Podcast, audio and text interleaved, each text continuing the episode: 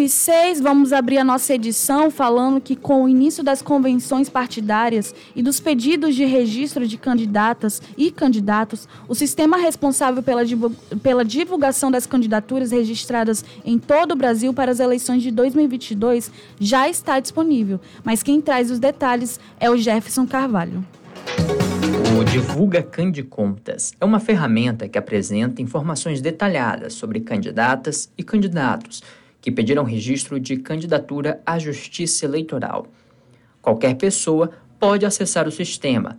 Basta acessar o site divulgacandecontas.tse.juiz.br. Essa consulta pode ser feita por região e também por cargo em disputa. Os números são atualizados pela Justiça Eleitoral com a oficialização do registro de candidaturas. À medida que os partidos disponibilizem, também será possível ter acesso a, por exemplo, prestações de contas de campanha.